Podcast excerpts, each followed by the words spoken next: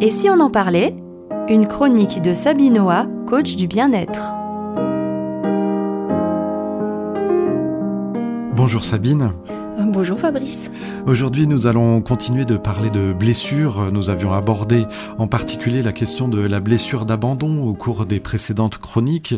Mais aujourd'hui, on va ouvrir peut-être le champ un petit peu plus largement sur euh, d'autres blessures qui peuvent nous toucher au cours de notre existence, euh, qui sont en général présentes assez rapidement dès l'enfance, on peut le dire, je crois. Oui, tout à fait. On peut avoir euh, des blessures qui sont pas forcément graves. Par exemple, euh, un père ou une mère qui nous ont invectivés en disant euh, sale gosse.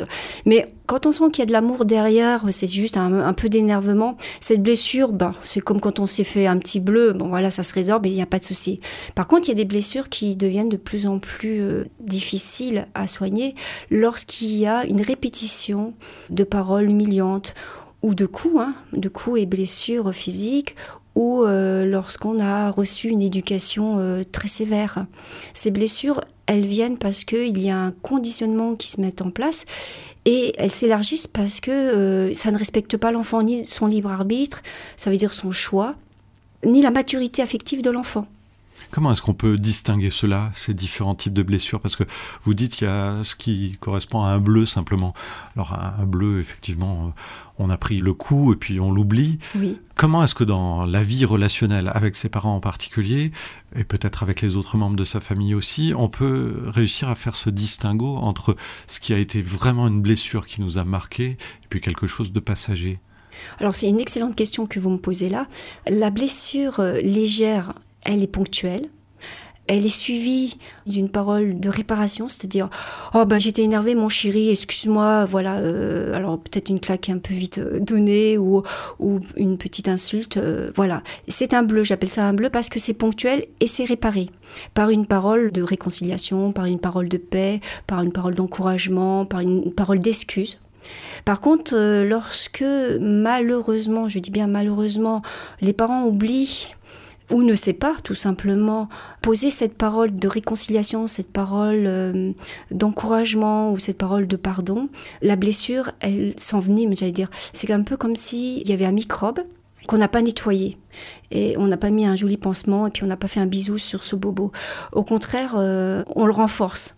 Si par exemple l'enfant il naît avec euh, un handicap physique et puis qu'on lui rappelle bah, qu'il louche par exemple, je dis quelque chose qui peut paraître euh, léger, mais si on lui répète sans cesse tu louches, t'es moche, de toute façon t'es bien comme ton grand-père, tu lui ressembles vraiment, et qu'à l'école c'est renforcé par des enfants qui l'appellent binoclard parce qu'il porte des lunettes pour rectifier sa vue, etc. Et ben cette blessure, elle va rentrer en profondeur. Et euh, insidieusement, elle va euh, passer les couches de l'inconscient, parce que l'inconscient a plusieurs couches. C'est-à-dire qu'il y a la couche superficielle, et lorsque on a dit quelque chose d'humiliant ou destructeur vis-à-vis de cet enfant, il va faire rentrer cette douleur dans des couches encore plus profondes pour éviter de se reconfronter à, avoir mal. Et il va essayer, euh, par des mécanismes de défense et de survie, à euh, mettre euh, des résistances et des protections avec les moyens qu'il a. Et donc cette blessure s'envenime, elle s'ancre encore plus profondément dans son inconscient, quitte à ce que l'enfant oublie la blessure qu'il a subie. Ça signifie qu'au bout du compte, cette blessure, elle va conditionner toute notre vie finalement. On va vivre en fonction de la blessure. Exactement. Par exemple, si un jour je me fais une fracture, parce que je tombe au ski, et puis je me dis, oh, de toute façon, c'est pas grave, euh, ça se mettra bien en place comme ça. Et que je ne fais pas euh, une rectification donc, de cette fracture par euh, une chirurgie spécifique à cette fracture. Cette fracture, bien sûr, elle va se réparer bon, à sa manière à elle, mais l'os sera toujours fragilisé et la personne boitera toujours. Alors que si il avait considéré que la fracture était grave et qu'il fasse appel à un chirurgien, il lui aurait remis les os en place, il y aurait eu une plaque, et puis après la personne pourrait refaire du sport euh, normalement. Et c'est du même domaine, quand je parle de fracture, euh, c'est physique, eh bien, on a la même fracture spirituelle, psychologique, affective en nous. Et on l'oublie. Nous avons été des enfants fracturés. Et on oublie que ces fractures, ben, elles sont encore là dans notre corps, dans notre cœur, et on fait en fonction de cette fracture.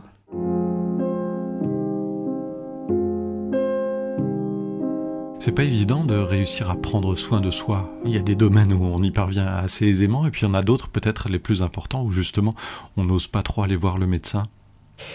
Oui, parce que malheureusement, on a été conditionné par des enseignements euh, judéo-chrétiens ou par autre chose, que le corps n'a pas de valeur. Mais au contraire, euh, c'est pas du tout ce qui est dit euh, dans toutes les religions du monde.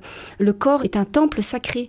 Et ce corps, si on n'en prend pas soin, un jour, il donne un message par des douleurs, par euh, une souffrance morale, par euh, le sentiment de n'être rien, d'être dans une forme de vide, par toujours avoir euh, des idées noires. Mais c'est parce qu'il y a des fractures, simplement des fractures affectives qui sont dans cette personne-là, et elle veut pas le voir parce qu'elle en a peur de revisiter sa douleur. Sabine, comment faire alors en quelques mots à la fin de cette chronique? On continuera évidemment dans les prochaines. Comment faire pour prendre soin réellement de soi?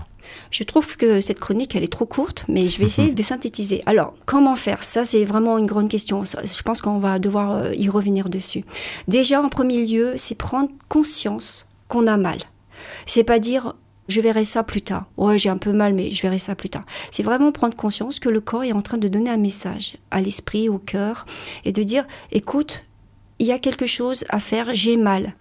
Et c'est à nous d'analyser et de réceptionner avec bienveillance et sans jugement cet appel, cet appel du cœur, cet appel du corps qui souffre. Et c'est à nous également de solliciter notre bienveillance intérieure. Et vous allez rire parce que j'ai inventé un petit concept que j'appelle le petit papa et la petite maman intérieure. Parce que parfois on a eu des parents idéaux et là forcément nous pouvons nous faire référence à ces modèles parentaux et c'est extraordinaire.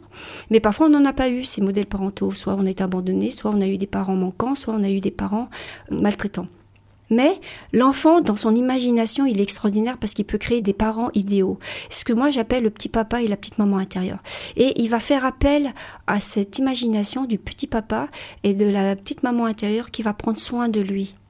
Et donc, euh, grâce au fait qu'il mette en place ce mouvement, cette énergie en lui en disant je vais faire appel à cette énergie autre de mon inconscient pour prendre soin de mon enfant intérieur qui a des fractures et qui a besoin de guérison, qui a besoin de soins, qui a besoin peut-être euh, de chirurgie, eh bien déjà là, il fait un premier pas vers la guérison.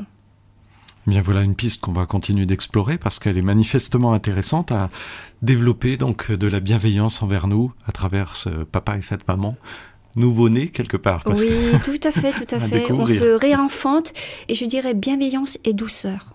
Je vais rester avec ces mots-là. J'espère que nos auditeurs vont les partager aussi. Merci Sabine et on se retrouve évidemment très bientôt. Merci, au revoir. C'était Et si on en parlait Une chronique de Sabine coach du bien-être.